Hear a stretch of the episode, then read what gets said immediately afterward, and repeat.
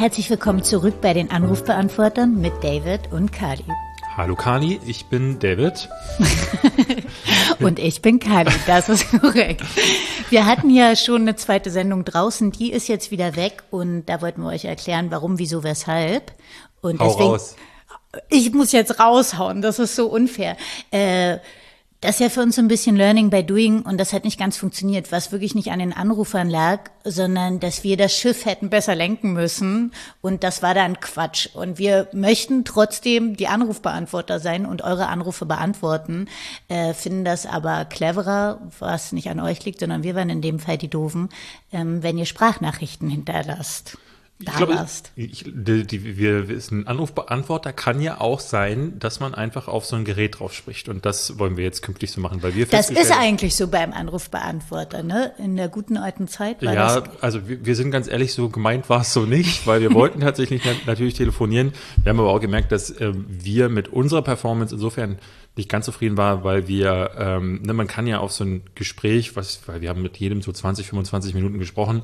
Da kann, man, da kann man halt krasse äh, investigative Nachfragen stellen oder man macht windschnittige Gags alle fünf Minuten. Haben wir beides nicht gemacht und deswegen waren wir beide so, dass wir hinterher dachten so, ja, es ist ein nettes Gespräch. Und wir sind ja jetzt auch nicht Domian und manchmal müsste man dann auch äh, Leute so abwürgen und das ist ja jetzt auch nicht so unser Style. Nee. Nö. Ja, hat Domian Leute abgewürgt? Nee. Nein, eben nicht, aber der hatte ja auch endlos Zeit, äh, da an den rumzudoktern. Das war eher so neun live, wenn du da angerufen hast. So, so du bist jetzt in der Leitung, was ist äh, Antwort A, B oder C? Äh, was, ich, wo bin ich denn jetzt? Okay, da, der nächste bitte, hat den, der Hot-Button schlägt wieder zu. Wirst du, so einer hätten wir sein müssen, aber das sind wir nicht. Deswegen, das sind wir nicht. Wir sind die Anrufbeantworter und deswegen haben wir heute eine schöne zweite Sendung für euch vorbereitet und ihr könnt immer noch anrufen, indem ihr uns nämlich Sprachnachrichten da lasst. Genau, wieder an die E-Mail E-Mail-Adresse die.anrufbeantworter.gmail.com. Da könnt ihr uns dann euren Anruf auf den Anrufbeantworter sprechen. Also einfach. So, und dann müsst ihr das machen, was wir nicht hinbekommen haben. Kurz, knackig. Genau. Also maximal eine Minute, sagen wir mal so. Ey, wenn es wenn's wenn's eine gute Story ist, dann sind auch zwei Minuten drin. Eine ja. Minute für dich, eine Minute für mich. Alles klar, gut. Wen haben wir heute?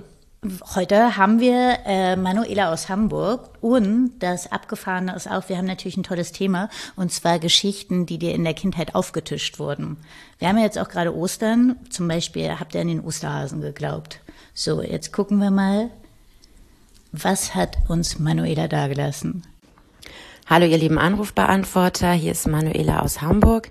Äh, das Thema, welche Geschichten wurden uns in der Kindheit aufgetischt? Ich habe mal drüber nachgedacht und muss witzigerweise sagen, dass ich bestimmt ganz viel vergessen oder auch verdrängt habe.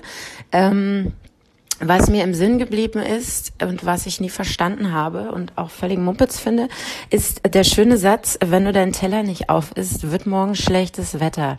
Das Fazit dessen wäre dann, ähm, ich esse auf, die Sonne scheint, mir ist aber schlecht oder ich lasse es und es regnet. Also ähm, beide Möglichkeiten unschön, beide Möglichkeiten kein gutes Ziel. Äh, werde ich meinen eigenen Kindern, glaube ich, nie erzählen.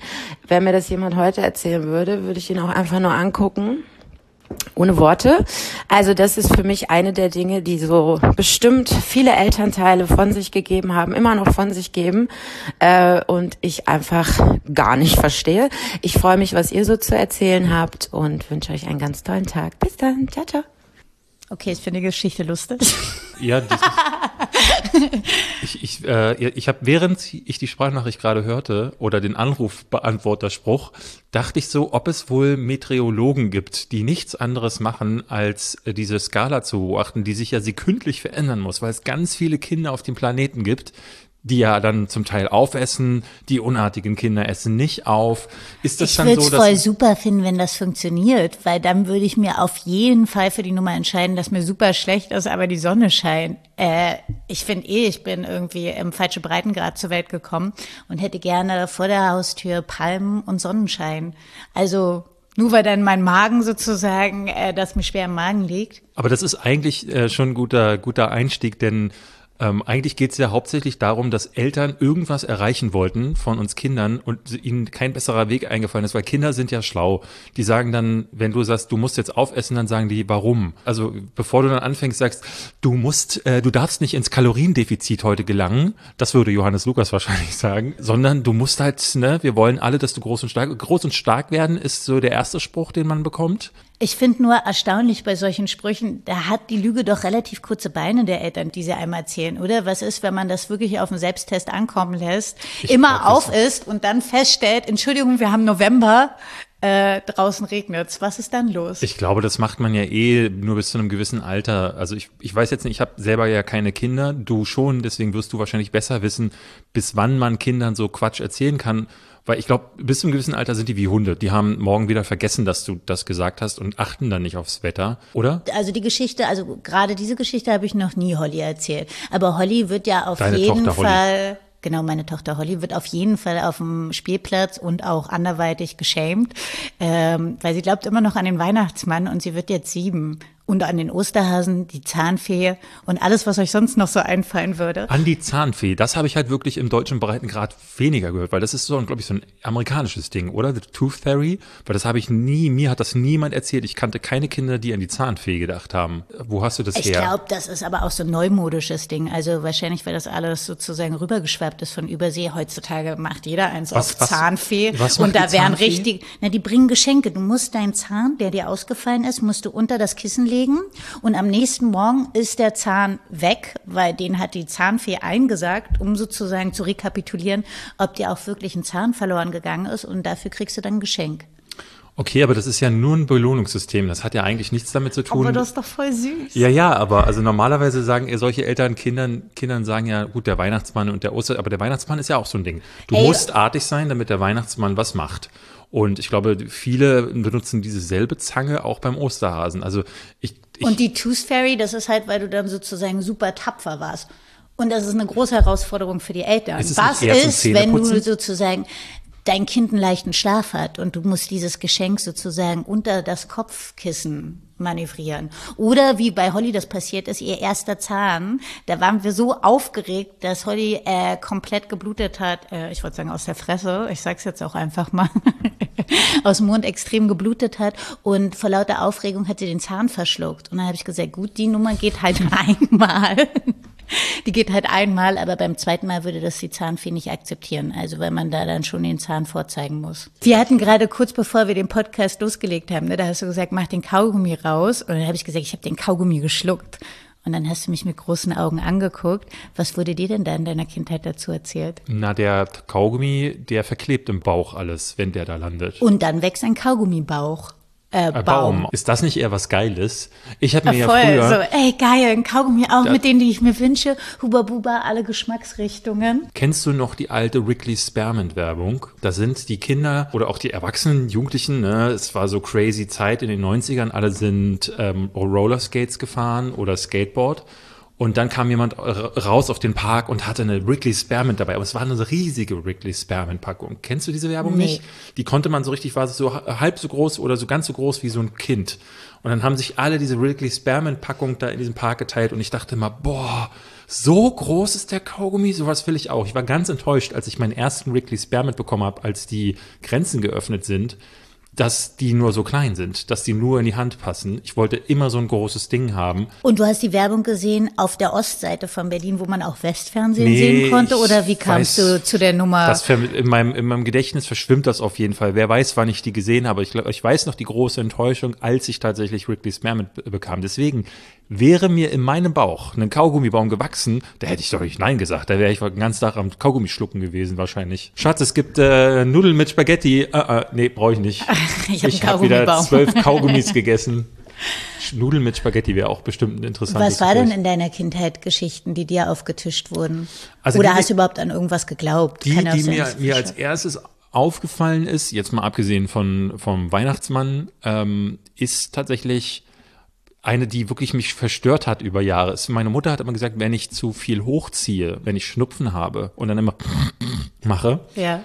dann ähm, müssen die mir, dann sammelt sich das oben im Gehirn und die müssen mit einer riesigen Nadel in, mein, in meine Nase stechen bis hoch ins Gehirn, damit das wieder abläuft. Und da habe ich solche Panik vorgehabt. Diesem, ich dachte so, wer sticht denn einem Kind mit, einem, mit einer riesigen Nadel durch den. Ich finde es voll die gute Geschichte deiner Mutter, weil die so glaubhaft, authentisch, nachvollziehbar ist. Die hört sich so medizinisch durchdacht an. Naja, ich war. Also Was ist los mit ihr? Es gibt tatsächlich, also es gibt tatsächlich so, so solche Verfahren. Ich glaube, bei Ja. einer Lobotomie zum Beispiel machen sie es, glaube ich, genau so, dass sie dir ähm, den mit durch die Nase oder durch, ich glaube, durchs Auge mit einem langen Stab oder mit einer äh, langen Nadel durchgehen, um dann den äh, Prävortex, Okay, ich Cortex, keine Ahnung, Pränatalkortex zu durchtrennen oder was auch immer. Wovon du redest, das erinnert mich aber daran, im alten Ägypten hast du mal gehört, wenn so Leute, äh, wie nennt man das, mumifiziert wurden. Ja, da holen sie es durch das Gehirn durch die Nase. Genau. Genau, und es gibt ja dementsprechend, es gibt so medizinische Verfahren und meine Mutter wird das irgendwo aufgeschnappt haben und ich hatte das bestimmt mal irgendwie als Kind dann auch in so einem Buch gesehen. Deswegen war mir ganz klar, ich darf nie wieder hoch Nase hochziehen. Und ich bin wirklich ein, also ich war jemand, der mit, äh, es gab in meiner Klasse zum Beispiel gab es äh, Manfred, der hat Popel gegessen, als, als Äh, gäbe es das keinen gab's Morgen. ja immer auch im ja, aber Kindergarten, Ich, ich war die der, so beim Mittagsschlaf so ihre vollgerotzten Taschentücher oder auch beliebt vollgeblutete Taschentücher, eine besondere Delikatesse Ja, ich unter hab- Kindern und ich ich, war so- immer so äh. Ich habe also ich habe so eine richtige ähm, so eine richtige Nasenphobie bekommen, also so eine Rotzphobie. Aber das war voll schlau von deiner Mutter, weil das ist das Schlimmste, wenn deine Nebenhöhlen verstopfen. Äh, meine Mutter hat mir dann immer erzählt, dass man davon blöd wird. Und deswegen war ich auch äußerst darauf bedacht, dass sozusagen die Nebenhöhlen frei bleiben und ich nicht hochziehe. Dass man davon blöd wird, finde ich sehr das Oder so hattest du das nicht unter den Kindern, dieses mit dem äh, Schielen, wenn du schielst und dich jemand dabei Dass die stehen ersch- bleiben. Ja, wenn dich jemand dabei erschreckt, dass die dann stehen bleiben. Und deswegen haben wir uns alle natürlich gegenseitig gezwungen zu schielen und uns dann erschreckt. Aber bei beiden Sachen muss ich sagen, ähm, und bei ich- niemandem ich glaube, ist bei, es so geblieben. bei Schi ja, wobei bei Schielen bin ich mir nicht sicher. Ich hatte das neu, neulich, sage ich, aber bestimmt irgendwie in den letzten zwei Ja. Jahren hat mal irgendjemand wieder gesagt, dass das tatsächlich passieren kann. Nicht beim Erschrecken, aber Das dass wenn man zu viel schielt, dass die Augen stehen bleiben können. Und ich weiß ehrlich gesagt nicht, also du bist dir immer noch nicht sicher, obwohl nicht du jetzt sicher. ein großes Kind bist. ich weiß es nicht. Nein, das kann ja sein. Ich kann das medizinisch ja nicht nachvollziehen jetzt. Äh, Du, und es passieren auch komische Dinge auf der Welt, die medizinisch gar nicht nachzuvollziehen sind und dann trotzdem passieren. Das ist schon gut, dass du dich da auf der sicheren Seite bewegst. So, deswegen, ich schiel lieber nicht, ich ziehe auch Mhm. nicht mehr hoch. Hast du mich einmal hochziehen hören? Nein. Mir fällt gerade zum Schielen, äh, finde ich, eine ganz lustige Story an. Da war ich, weiß ich nicht, so 18 und in einem Club in München und wir fanden so einen Typ heiß an der Bar und der hatte dann immer so rübergeguckt, aber wir sahen den halt immer nur so von Aber ihr hinten. wart zu zweit und deswegen- War so, war so. Nein, nein, äh, wir waren nicht zu zweit und wir wussten nicht, wen er anschielt. Die Geschichte ist nämlich so, wir haben den immer nur von der Seite und von hinten gesehen und dann hat er irgendwie mich so, wollte mich auf einen Drink einladen und holt mich so rüber und wir so, uh, und ich gehe so rüber und dann dreht er sich halt zu mir um und guckt halt echt in jede Richtung. Also eher wie, so ein, eher wie so ein Cha- Chamäleon oder beide Augen laufen zusammen? so beide Augen laufen zusammen und haben den ganzen Raum im Blick. Und äh, dann war meine Freundin total überrascht, dass ich super schnell wieder da war hier. Weil du dachtest, er hat deine Freundin angeguckt. nee. Du warst dir aber nicht sicher, wen guckt er jetzt an? Ja, genau. Ich war mir, so, Okay. so lassen wir die Geschichte enden. Ich war mir nicht sicher, wen er anguckt. Nee, Okay, alles ich klar. war da einfach raus.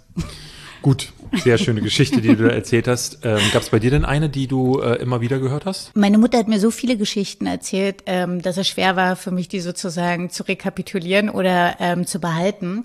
Auf jeden Fall habe ich nicht lange, was ich ein bisschen traurig finde, an den Weihnachtsmann oder sowas geglaubt, weil das irgendwie nicht bei uns so zelebriert wurde in dem Sinne. Ich weiß nur, es gab dann ein Weihnachten, da war ich noch relativ klein, definitiv noch nicht in der Schule. Und da wurde so der beste Freund äh, der Familie rausgeschickt, Stunden vor dem Weihnachtsfest. Und ich war mal so, "Hä, wann kommt Bernie denn jetzt zurück? Und was ist denn da los? Und sowas.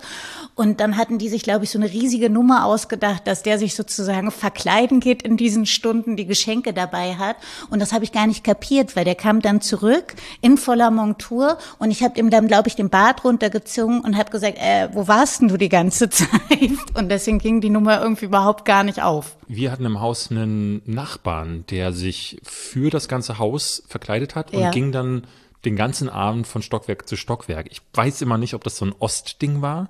Aber, aber ihr wart alle Deppen und habt das nicht geschneit, oder was? Naja, mit sechs oder was weiß ich, vier, fünf, also, sechs. so sag ich mal, da war ich meiner Zeit voraus. Nee, ich habe das sofort verstanden. Den Nachbarn habe ich ja meistens, den kannte ich ja nicht. Also so. ist ja niemanden, den ich dann jedes Mal Auch gesehen eine creepy Geschichte. Ein Nachbar, den ihr eigentlich kaum kennt, der dann sozusagen an Weihnachten. Ja, aber umso besser wirkt's ja. Also weil du dann wirklich nicht weißt. Hat er auch Kinder geschlagen, übers Nein. Knie gelegt? Aber dafür gibt's andere Sachen, was auch faszinierend ist, was man für eine Vorstellungskraft hat oder wie man sich die Welt vorstellt als Kind. Also pass auf.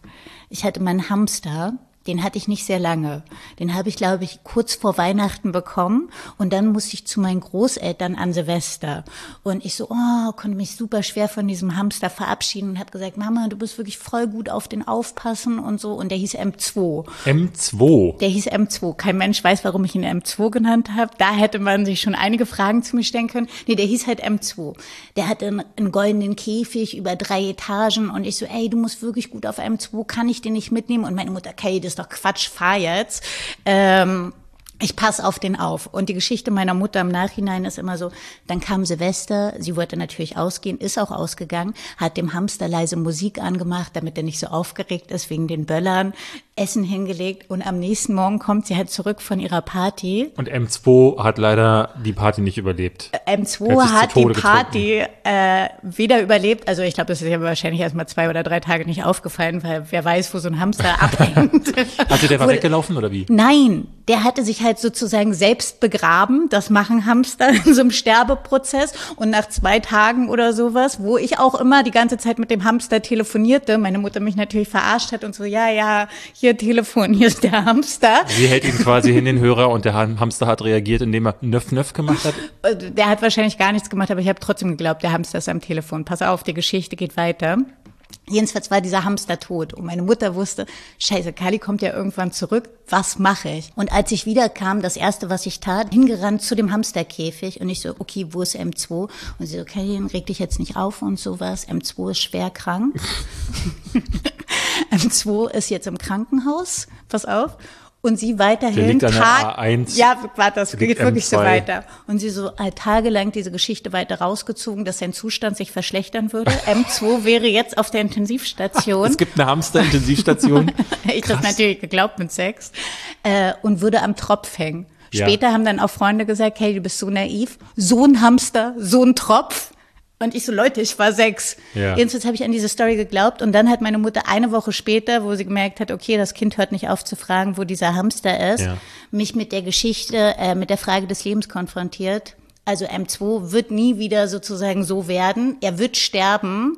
Und ich habe jetzt drei Tage Bedenkzeit, ob er die Todesspritze bekommen äh, soll. Was? Voll abgefahren. Hier wurde die quasi voll. le Und ich tot war im Leben. Aber ja. was, was, was sagt denn dann ein Kind? Ne? Sagt Warte doch so, kind, nein, ich natürlich drei Tage nicht schlafen können, mir nachts den Kopf zerbrochen. Ja, aber als Kind Kann überlegt ich man das- doch da gar nicht. Kann ich das entscheiden, ja oder nein? Mir wurde aber versichert, dass es sozusagen keine Überlebenschancen mehr gibt. Und es gab auch eine Story, warum ich nicht in dieses Krankenhaus reingehen kann, wegen der Infektionsgefahr und weil ich ein Kind bin. Also ist meine Mutter auch sozusagen fast täglich ins Krankenhaus gegangen, Mhm. um sich nach dem Zustand von M2 zu erkundigen. So, Ende vom Lied war, dass ich mich für die Todesspritze schweren Herzens entschieden habe Oh und auch mir nicht sicher war, ob das die richtige Entscheidung ist. Und jetzt, zwei, drei Jahre später, mehrere Familien sitzen beim Italiener und Kinder laufen durch die Gegend, ich laufe durch die Gegend und Erwachsene erzählen sich Geschichten, wie dumm eigentlich die Kinder sind und was, an was die alles glauben. Und Ja. dann kommt es zu M2. Ich bin mittlerweile acht oder neun. Oh nein. Und, Und meine Mutter- Heraus, er ist gar nicht auf der Intensivstation gewesen. dass er nie auf der Intensivstation Oh, war. oh.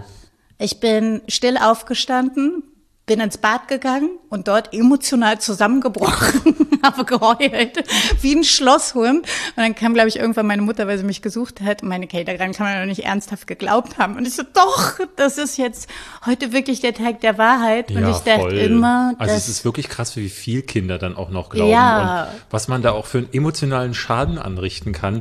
Und ich finde halt, dass, also es ist schon ein bisschen perfide, dem Kind irgendwie zu sagen, äh, du entscheidest perfide. über Leben und Tod. Das, das darfst du doch so einem Kind. Also, weil ehrlich gesagt, mein Stiefvater zum Beispiel, dessen Mutter ist, äh, ist, ist ins Koma gefallen und ähm, er musste entscheiden, ob sie vom Tropf äh, genommen wird. Das ging jetzt so schnell, der Wechsel. Wer hing wo am Tropf? Was? Die Mutter meines Stiefvaters ist ins Koma gefallen. Ich glaube, sie hat einen Schlaganfall. Dann haben die Ärzte gesagt, so selbst wenn sie wieder wird, das wird nichts mehr. Und ähm, ja. dann haben die, hat er diese Entscheidung treffen müssen und da, äh, also ich habe meinen Vater nie so schwach erlebt, muss ich sagen, wie in der Situation, weil der in dem hohen Alter, ich glaube, wie, wie alt war er, über 50, hat er diese Entscheidung nicht, nicht treffen wollen und können und hat sich da super mit gequält. Und ich dachte, wenn ich jetzt denke, dieser 50 Jahre du. ältere Mann hat mit dieser Entscheidung schon so gerungen, wie, wie diese drei Tage für dich gewesen sein müssen. Mhm. Und er hat nicht nur die drei Tage, sondern auch die Jahre danach und dann der erneute Zusammenbruch im italienischen Restaurant. ja. Da kommen wir jetzt gleich zum nächsten Extremthema, dass wir ja so ein bisschen äh, bei Geschichten, die uns aufgetischt wurden, ja auch gerade die momentane Situation, äh, in der wir uns befinden, der Pandemie, das ja auch so ein bisschen sich so anfühlt. Wieso? Kon ich finde von, ja, also konkret von der Bundesregierung, äh, dass einem ja schon sehr bewusst wird, dass da oben Entscheidungsträger sind, mit denen wir relativ wenig verbunden sind oder wenig zu tun haben und sozusagen jeden Tag äh, oder jede Woche gibt es ein neues Ammenmärchen, an das wir glauben wollen, weil die Hoffnung stirbt zuletzt. Und das finde ich geht ja jetzt seit einem Jahr so her. Also wer hätte gedacht, also nicht, dass daran jemand schuld ist. Das ist nun mal gerade sozusagen die Weltsituation so. Aber wo sozusagen Corona das erste Mal das Wort im Umlauf war, dass wir jetzt 2021 damit uns immer noch beschäftigen. Ich finde gar nicht, dass uns da eine große Geschichte aufgetischt wird, sondern dass man jetzt seit geraumer Zeit glaube ich, sogar eher live durch einen Glaskasten dabei zuschauen kann, wie ein überschaubarer Haufen Ameisen völlig planlos durcheinander läuft und gar nicht weiß, was, was er machen soll. Das ist wie da irgendwie so einen Böller reinzuwerfen, es knallt einmal und die Ameisen rennen gegen die Wände. Die Königin sagt, ähm, äh, mach mal so, ach nee, mach doch nicht so. Und die Ameisen, wie gesagt, auch völlige Panik. Also eigentlich ist es eher so, dass man ja, dass die, dass der Konsens unter der Bevölkerung mittlerweile ist, äh, wir sehen ja ganz deutlich die Verfehlungen, obwohl die Wissenschaftler folgende äh, nachweisbare Daten haben und man jetzt irgendwie die dritte Welle hat, die in anderen Ländern schon genau so und so verlaufen ist. Ähm, was halt immer wieder passiert ist, dass sich die Ameisenkönigin hinstellt und sagt so, so Leute, wenn ihr jetzt diese zwei Wochen noch ähm, euch nur mit dem Nachbarn trefft und ansonsten nur ein weiterer Haushalt seine, seine die kleine Tochter vorbeischickt, dann wird alles besser. Ähm, das ist das halt, das ist so, vergleichbar wäre das, wie wenn die Eltern sagen, ne, du bist halt 49, die Eltern sagen immer, aber immer noch so, der Weihnachtsmann kommt vorbei und du sagst, Mama. Ja, meine ich doch, Papa. deswegen finde ich das gar nicht so, äh, gar nicht so weit hergeholt, diesen Vergleich, weil das ja auch irgendwie sozusagen, wir sind ja deren Schutzbefohlenen, das Volk, und werden da schon äh, jeden Tag mit einer neuen Geschichte irgendwie hingelegt. Weil dieses AstraZeneca, erst war es super gefährlich für alte Leute, jetzt ist es das Wundermittel für alte Leute. Jetzt hat leider keiner mehr Bock, sich mit AstraZeneca äh, in Deutschland impfen zu lassen. Und gestern ich weiß nicht, ob du von der Nachricht auch gehört hast, ähm, hat Deutschland, weil wir sind ja immer sehr großzügig in Bezug auf andere, äh, über eine halbe Million Impfdosen von AstraZeneca an die EU verschenkt. Und das finde ich jetzt schon relativ fragwürdig, da wir jetzt davon ja nicht im Überfluss leben und ähm, sozusagen ja nur so eine Herdenimmunität oder dass tatsächlich alle oder beziehungsweise die, die wollen, äh, geimpft werden können. Ähm, also das wäre das Einzige, was uns voranbringen würde, dass das Leben weitergeht. Also das finde ich schon verrückt. Irgendwie hatte ich die Tage auch gelesen, dass Deutschland ein Hilfspaket nach Bolivien oder Kolumbien oder so geschickt hat, ich dachte, so, was macht ihr da eigentlich? Und das sind ja Tag? so Geschichten, weißt du, erst erzählen sie uns, oh, oh, oh, weißt du, was für den Rest der Welt in Ordnung ist. AstraZeneca ist für die Deutschen auf einmal nicht in Ordnung. Jetzt hat sich aber letzte Woche der Bundespräsident damit impfen lassen, als große Geste und Zeichen für uns, dass wir wieder daran glauben sollen. Äh, und was ich auch spannend finde, es gibt ja sozusagen diese Gruppen, wer zuerst dran ist, systemrelevante. Wusstest du, und das ist wirklich die einzige, der ich das von den Politikern glaube, äh, die Kanzlerin ist noch nicht geimpft und meint, sie wird sich erst impfen lassen, wenn sie an der Reihe ist. Wo ich mich jetzt wiederum frage, du hast sie die Ameisenkönigin genannt, äh, wer, wenn nicht die Ameisenkönigin, ist systemrelevant? Das weiß ich, also mittlerweile blickt ja gar niemand Aber mehr durch. findest du wer- das nicht verrückt, dass die wirklich noch nicht geimpft ist? Vielleicht also ist sie wie, wie der Kapitän der Titanic, der sagt so, ich gehe hier mit als letztes vom Bord. ja, aber damit sie als letztes vom Bord gehen kann, wäre ja super, wenn sie geimpft ist, damit sie nicht vorher von Bord geht. Ist, ist man in ihrem Alter schon in der Position, wo man direkt von Bord geht? Wenn man Weißt du was, ich weiß sogar genau, wie ihr Alter ist. Am 17.07., wie meine Tochter, hat sie nämlich Geburtstag. Nur 60 Jahre später ist Holly auf die Welt gekommen. Ähm, wird sie 67 dieses Jahr. Wenn wir bei deiner Tochter sind, möchte ich jetzt gerne mal nochmal, ähm, hast du noch irgendwas, was du deiner Tochter, Ich tisch wirklich meiner Tochter alles auf. Wie bereits gesagt, Osterhase, was wir ja jetzt haben, ja gut, Weihnachtsmann. Es gibt ja immer so die klassischen Sachen, so durchschlafen, also im Bett bleiben oder ähm, du darfst nicht, äh, zum Beispiel so heiße Sachen anfassen. Gibt es da irgendwas, was man erzählt? Nö, also die Realität, wenn du das anfängst, wäre es ziemlich doof, weil das Endresultat würde äh, mich nicht freuen, aber dich auch nicht. Und natürlich glaubt Holly an die Macht der Schönheit und will mal keinen Mittagsschlaf machen. Ich finde aber Mittagsschlaf tatsächlich gut für kleine Menschen und habe ihr erklärt, dass sozusagen man da am prächtigsten gedeiht und deswegen es super wäre, wenn sie ab und zu noch einen äh, Mittagsschlaf einlegt. Hast du viel Mittagsschlaf als Kind gemacht? Es gab im Kindergarten früher, gab es auf jeden Fall diesen Mittagsschlaf und den fand ich ätzend. Ich lag da immer wach, ich war immer äh, hibbelig, ich konnte nicht pennen und ich habe das danach im Teenageralter, im Kinderalter, im Erwachsenenalter, ich brauche keinen Mittagsschlaf. Aber Schlafen im Kindergarten war so schlimm, weil ich wollte immer mit den anderen quatschen und dann wurde immer als besondere Strafe eingeführt, dass bei Kaffee und Kuchen, den es gab, also diesen Kinderkaffee, Was war denn auf ihr für einen Bonzen-Kindergarten? Kaffee und äh, weißt Kuchen. du, wir- Aber wir nur auf waren's. dem Silbertablett. Mm. wie heißen die? Carmen Nebel, ihr Sohn war bei mir im Kindergarten, sogar in der das- Gruppe. Muss ich, also mehr, mehr, muss ich möchte nicht ich, wissen. eben ich mehr war im Osten, wir waren froh, dass es Wir Wände waren auch im Osten. Wir waren nur Carmen Nebel ist noch Ossi-Tante. Ich habe mal nochmal geguckt, was so ganz klassische äh, Geschichten sind, die Kindern Ja. aufgetischt werden. Und da gehen wir jetzt mal durch. Wir hatten tatsächlich neulich mal über eine gesprochen, nämlich eine Sache, die ich immer wieder gehört habe, ist, wenn du gerade essen warst, dann soll man nicht ins Wasser gehen, dann soll man nicht schwimmen gehen. Und ich habe daraus immer als Kind schon gedacht, okay, absolutes Wasserverbot. Das hieß für mich, dass ich auch noch bis ins Teenageralter dachte, dass ich nicht mal in die Badewanne gehen kann, wenn man in, wenn man vorher gegessen hat, wenn man sich den Magen vollgehauen hat. Die kennst du auch, oder? Ja, die Geschichte kenne ich auch. Aber ist das eine Geschichte? Ist das nicht wirklich, wenn man da so einen gewissen Magendruck entwickelt? Nee, ist, komplett, ist kompletter Bullshit. Ich habe nämlich mal nachgeguckt. Also Ja. viele Eltern erzählen ihren Kindern, dass ja das Blut dann in den Magen geht, weil das wird ja für die Verdauung gebraucht. Bei mir war es auch immer so, dass meine Oma hat immer erzählt, Das Blut geht in den Ja, Magen, ja. weil das wird für die Verdauung Mhm, gebraucht. Und dann wird also, es aus den Gliedmaßen herausgezogen und deswegen Also kann man nicht deine mehr schwimmen. Eltern nein, und das haben auch nicht deine- meine, nein, das ist so, das ist das der, Also der die Common Geschichte Knowledge. ich. Okay. Weil meine Großeltern Ja. hat, äh, gerade meine Oma hat das immer gesagt, ist der Magen ist dann zu voll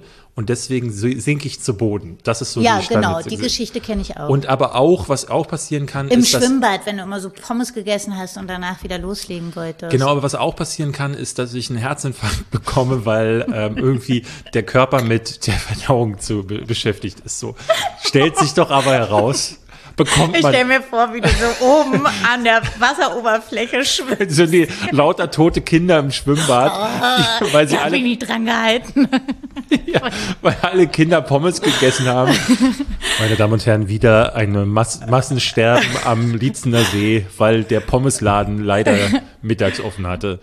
Nee, es ist Quatsch. Also es ist tatsächlich so, dass es Warum erzählen die das einem? Man, ich denke, ich, So wirklich, ich, ich, warum? Denk, ich weiß es ehrlich gesagt gar nicht, weil ich, hat, ich habe jetzt mal nachgeschaut, es gibt keine wissenschaftliche Basis dafür, Ich sagen, komme auf das Bild nicht klar. Keine wissenschaftliche Basis dafür, dass es tatsächlich so wäre. So dementsprechend Schwimmen vor dem Essen oder nach dem Essen wäre, sogar während dem Das ist doch ein Essen. Skandal, das ist doch irre, Schlimm, dass oder? das seit Generationen wirklich erzählt wird. Ja, und du ich- erfährst es jetzt Ja, erst. So. ja. Und also ihr Ich könnt, bin überrascht. ihr habt das zuerst gehört, ähm, ich habe Bei den. Anrufbeantwortern. Das ist totaler Quatsch. Also ihr könnt davor essen, danach oder währenddessen. Eine Sache, die ähm, ich von meiner, ich weiß gar nicht, auch glaube ich, mein Opa oder meine Oma, wenn du zu nah am TV sitzt, also am Fernseher, dann Ja. gehen deine Augen kaputt. Ja, das muss doch Blödsinn. stimmen. Nein. Hat das nicht auch was zu tun? Ist dann auch Blödsinn, dass du sozusagen nicht im Halbdunklen lesen darfst? Das ist wieder was anderes, weil du ja dann eben Echt, ich würde das damit sozusagen.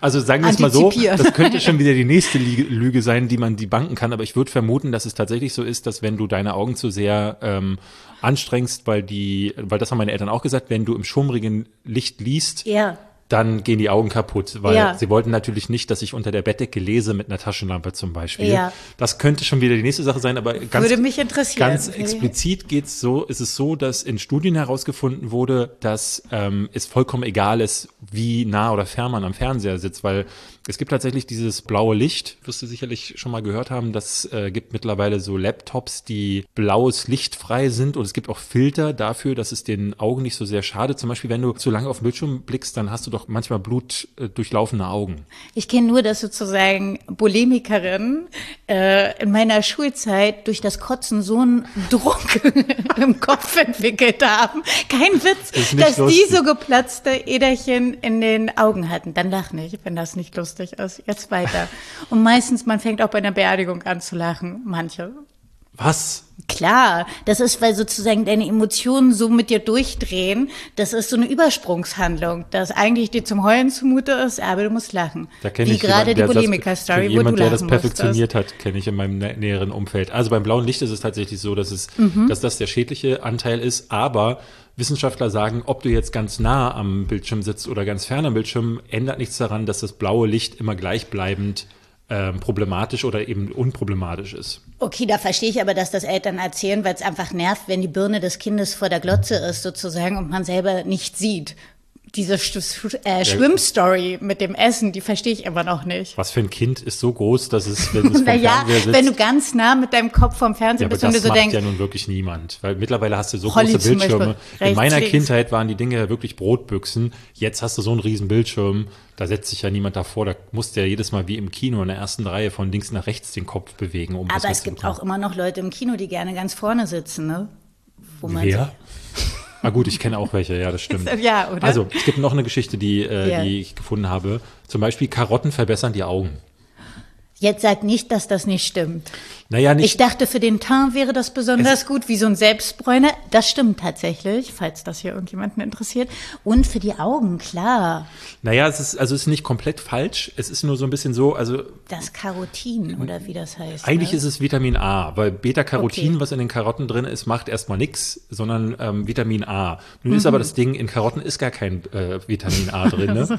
sondern äh, Beta, das Beta-Carotin, was daraus gewonnen wird für den Körper, das wandelt der um in Vitamin Vitamin A. Sprich, das ist eigentlich dann, dann doch wieder ganz gut für die Augen. Aber es gibt ganz andere Lebensmittel, die viel vollwertigeres Vitamin A haben, zum Beispiel Süßkartoffeln, die du liebst, äh, Spinat, Eier, Milch, äh, äh, Kürbiskuchen zum Beispiel, also alles mit Kürbis, Kürbissuppe, Vitamin A reicht. Also das heißt, du musst gar keine Karotten essen, um bessere Augen zu bekommen. Warte, wenn du jetzt hier schon diese Karottenstory hast und dabei auch den Spinat erwähnst, es gab doch in unserer Kindheit diese Geschichte, ey, ess ganz viel Spinat, nicht damit du so stark wirst wie Popeye, sondern dass da irgendwie ganz viel Eisen drinne wäre, was super ist. Und dann haben die ja wirklich 35 Jahre später nach dieser Lüge festgestellt, dass die sich um ein paar Kommastellen verschätzt haben und da eigentlich kaum Eisen drin ist und das totaler Blödsinn war und einfach, weil das Komma falsch gesetzt wurde, wurde Generation über Generation erzählt, esst Spinat.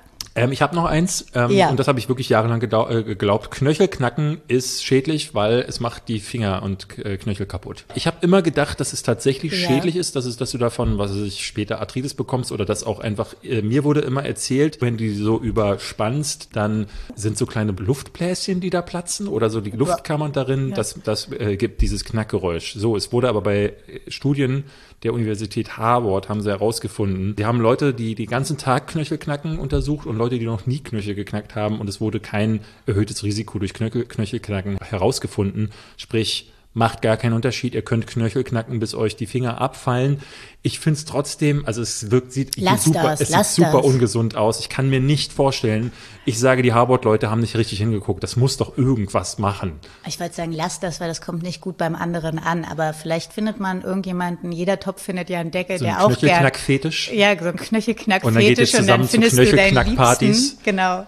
Und was ich ein bisschen süß finde, was einer Freundin von mir erzählt wurde, die hatte an Silvester Geburtstag und die hat ziemlich lange daran geglaubt, dass sozusagen diese fette Party auf der ganzen Welt ihretwegen stattfindet. Was? Ja, das fand ich immer so, ey, Was? das ist nicht schlecht. Also das hätte ich ja auch geliebt. Aber wer hat dem Kind das denn erzählt? Na, die Eltern. Was? Das Ja. ist ja, da kriegst du ja die übelste Prinzessin oder so voll oh, entitled alle. aber das fand ich irgendwie richtig gut. Ich so, oh, irgendwie eine fantastische Vorstellung. Und was macht ihr so an Silvester zu meinem Ehrentag? Finde ich ja nicht so geil. dass Und das ist ja auch irgendwie logisch, dass du das eine Weile nicht rausfindest, weil so viel geht ja erstmal nicht für dich, bis du so acht bist auf deinem Geburtstag, weißt du? Äh, wie willst was du das macht das, feststellen? aber was macht das psychologisch mit dir, wenn du siehst, dass die ganze Welt Also ich find's fantastisch. Ich find's wirklich eine fantastische Vorstellung. Dann siehst du so vorm Fenster. Das würde die dir gefallen, ja, das weiß das ich, würde ja, mir richtig gut gefallen. Weil es thematisch so schön passt an Geschichten, an die man geglaubt hat. Du und ich haben jetzt nicht an den Osterhasen geglaubt, aber es ist ja nun mal Ostern. Doch, ich habe an den Osterhasen geglaubt. Süß. Wie lange? Ach, das weiß ich nicht mehr, aber schon so bis sechs, Wie, wie hast du das, wie hast du das zusammengebracht? Also die Eier, der Hase. Naja, Ist irgendwann habe ich natürlich gemerkt, nee, irgendwann habe ich gemerkt, dass mein Opa immer vorgelaufen ist oder nie anwesend war. Wir sind immer zusammen losgegangen, aber ist dann, mein Opa der Osterhase. das kann natürlich, ja, nee, aber ich glaube, da war ich schlau genug. Aber es wäre natürlich auch cool, was, auch da fragt man sich, was macht das psychologisch, wenn du glaubst, dass dein Papa der Weihnachtsmann ist für alle Kinder auf der Welt oder der Osterhase. Na, Holly glaubt ja zumindest, dass wir direkt vom Osterhasen abstammen, weil wir ja Österling mit Nachnamen heißen. Auch eine Geschichte, die ich ihr aufgetischt habe. Wisst ihr eigentlich, der Osterhase hat ja dieses Jahr wieder Geburtstag. Seit wann ähm, das erste Mal berichtet wurde vom Osterhasen? Nee. Seit 1682. Und ich will jetzt nicht so schnell in den Kopf rechnen. Das bedeutet, dieses Jahr, 2021, ist sein 339. Geburtstag. Bestimmt habe ich es mal irgendwo gehört in irgendeiner äh, Wissenssendung von, der, von der, die Sendung mit der Maus oder so, aber was ist die genaue Erklärung für den Hasen? Ähm, lustigerweise ist das gar nicht so belegt, was es nun genau ist. Da gibt es ziemlich viele Geschichten, war ich auch erstaunt. Die eine ist, dass es zum Beispiel vom heidnischen Fest abstammt, wo so eine Frühlingsgöttin geehrt wurde, die hieß Ostara. Ihr heiliges zugeordnetes Tier war der Hase, der schon immer für Fruchtbarkeit und Vermehrung stand. Dann gibt es was, das bezweifle ich allerdings, ähm, das bekannte Osterbrot war ja immer in Form eines Lammes und das ging wohl irgendwann mal schief.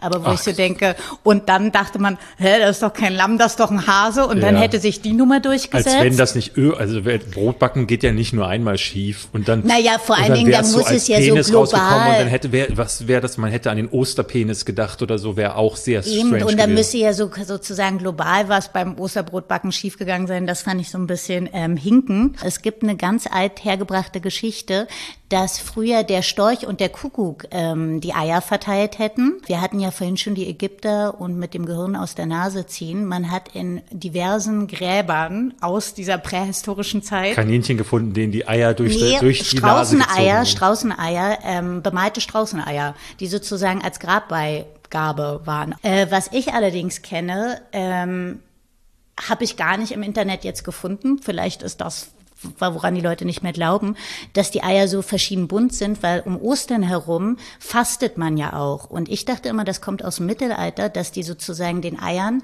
verschiedene Färbungen gegeben haben. Jetzt noch nicht pink, weil pink konnten die, glaube ich, damals noch nicht erstellen, um sozusagen festzulegen, Weil, warum konnten sie Pink noch nicht erstellen? Weil, das ist ja ähm, einfach weil zum Beispiel, nee, wird das nicht einfach nur Farben mischen. Farben, auch darüber gibt es eine Geschichte, die ich zufällig weiß, ohne dass ich sie gegoogelt habe. Äh, Purpurrot und sowas ist auch erst um das Mittelalter rum entstanden, diese Farbe, dass man die sozusagen erzeugen kann, aus was auch immer die das gemacht haben.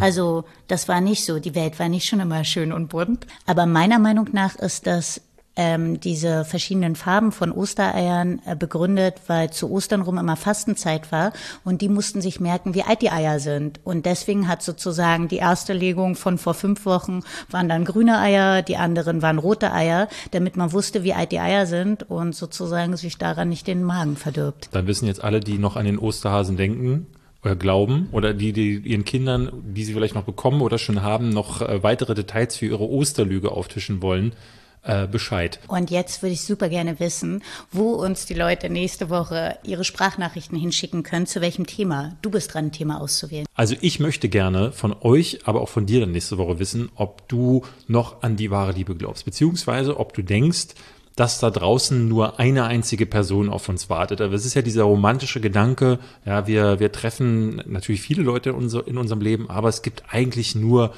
der, der oder die eine, die auf uns warten. Wenn ihr dazu eine definitive oder auch noch eine halbe Antwort habt, dann schickt die gerne, wie gesagt, nicht so lang eine Minute an die Anrufbeantworter, also die Punkt Anrufbeantworter at gmail.com. Und dann könnt ihr auf unseren Anrufbeantworter raufsprechen.